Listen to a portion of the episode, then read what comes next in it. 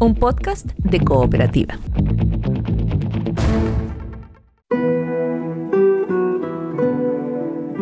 Este es un podcast sobre historias que suceden delante y detrás de la pantalla, sobre las personas que hacen películas, las personas que las ven y las personas que las sueñan.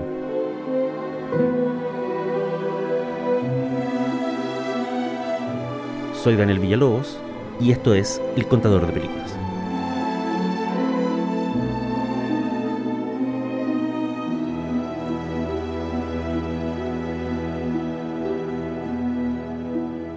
La historia de hoy se llama Encerrados. Como todos ya tenemos claro a estas alturas del año, a nadie le gusta el encierro cuando es obligado y extendido. Buscamos una pausa, una excusa para estirar las piernas, mirar el cielo o simplemente caminar por la calle pensando en nuestros asuntos. El ser humano puede construirse refugios, casas o mansiones, pero en su corazón jamás deja de soñar con el campo abierto.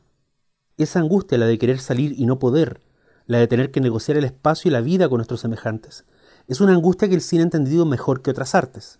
Los sitios sobre películas incluso tienen una categoría para el género, One Location Movies, películas ambientadas en un solo lugar, dramas, tragedias o terrores que suceden en un sitio donde nadie puede salir. A veces se trata de un lugar donde la que no puede salir es justamente la cámara que registra todo. A ver, ¿está mi tijera ahí? ¿Qué estás haciendo? En la película chilena El Baño, dirigida por Gregory Cohen en el 2005, diversas personas entran y salen de un baño cochambroso que vemos a través del lente de una cámara que está en una pared fija y que jamás se mueve de ahí. Desde ese lente, Cohen relata no solo las pequeñas miserias y comedias de una veintena de personajes, además da un vistazo, desde 1968 a 1988, a algunas de las épocas más turbulentas y dramáticas de Chile. Pero en otros casos, la cámara se mueve con total libertad, y quienes se sientan atrapados en una sala son los protagonistas, como ocurre en 12 hombres en pugna, el formidable y mil veces copiado drama judicial de Sidney Lumet. Estrenado en 1957, el filme cuenta una sola cosa, la angustiante, nerviosa, increíblemente dramática deliberación de los miembros del jurado que antes del final del día deben decidir si un muchacho acusado de homicidio merece la pena capital.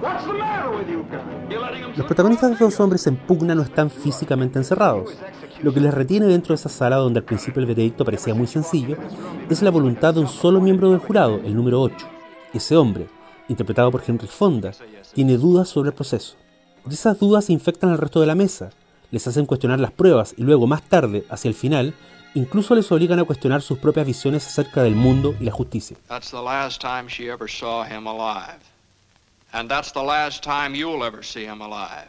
Justicia, que es la que intentan eludir, solo por juego, los jóvenes protagonistas de La Soga, el thriller de Alfred Hitchcock que se estrenó en 1948, lo que hace aún más asombrosa su proeza técnica.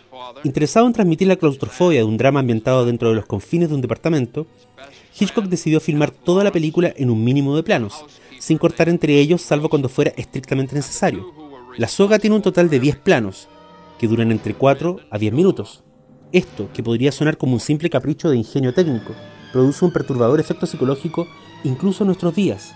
Ese efecto es la sensación, en el transcurso de la película, no solo de que estamos dentro de ese departamento en tiempo real, codeándonos con esos personajes, sabiendo que un crimen se cometió, sino que también viviremos de primera mano el cruel desenlace del drama.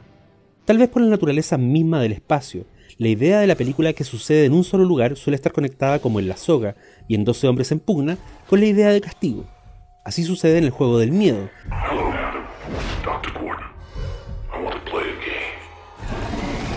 Ese thriller donde dos sujetos que no se conocen despiertan encadenados en una habitación cerrada, obligados a seguir las instrucciones de un voz sin rostro que parece conocer todos sus pecados.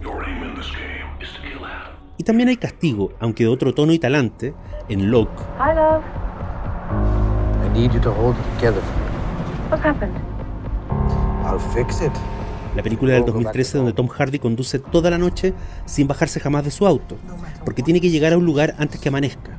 Aunque ese viaje signifique su ruina, el final de su carrera y el cortar con todos los lazos de la vida que alguna vez tuvo. ¿Por qué?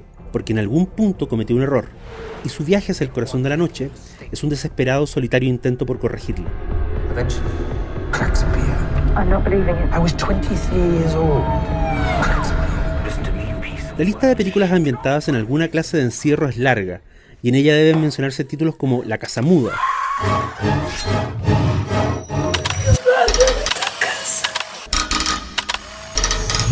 la película uruguaya del 2010, donde una muchacha se queda encerrada en una casa que contiene no solo fantasmas de crímenes pasados, sino además la posibilidad de una terrible e inevitable venganza contra los responsables de esos crímenes. Y por supuesto, cualquier repaso a este peculiar subgénero tiene que incluir el título supremo, la obra maestra de las películas de encierro. Estamos hablando del Ángel Exterminador, de Luis Buñuel. Calma ante todo, señores. Peor que el pánico no hay nada. Producida en México y estrenada en 1962, esta joya del director español relata un encierro único, el de un grupo de burgueses que al final de una elegante velada en casa de uno de ellos descubre que nadie puede abandonar el lugar. No hay cuarentena, ni amenaza, ni explicación lógica. Simplemente, compelidos por una fuerza invisible, ni uno solo de ellos se atreve a poner un pie más allá de la puerta. Los días pasan y los que al principio eran paladines de la elegancia y las buenas maneras, descienden sin remedio a las costumbres más primitivas. La lucha por la sobrevivencia les lleva a revivir mitos paganos, a creer en amuletos, a invocar viejos dioses. Ni siquiera la llegada de la fuerza pública sirve de algo. Buñuel, maestro del misterio y la ambigüedad, no se interesa en dar un sentido a la fuerza que atrapa a sus protagonistas. Se trata de la culpa de clase, del miedo a la revolución, es un castigo divino, es una maldición infernal, o quizás el inicio del apocalipsis. Todas las lecturas son válidas, y eso hace al Ángel Exterminador no solo una de las grandes películas de Buñuel, sino uno de los más finos ejemplos de este subgénero. No solo eso, a pesar de lo inquietante de su premisa, en la película de Buñuel, descrita por muchos como una comedia negra, hay un toque innegable de humor y espíritu juguetón. Más que cargar las tintas al terror y la angustia, Buñuel elige contar el encierro de sus mexicanos burgueses como una oportunidad para abrazar el misterio, para reexaminar nuestro modo de vida, para desecharlo o tal vez corregirlo. En esa mirada que ve un encierro obligado como una sala de clases antes que como una cárcel, Buñuel, desde ese lejano año de 1962, envía algo que puede ser un gran chiste, pero también una lección.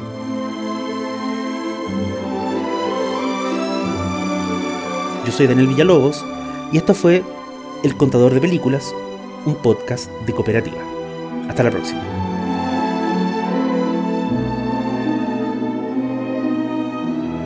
Calma ante todo, señores. Una situación como esta no puede durar indefinidamente.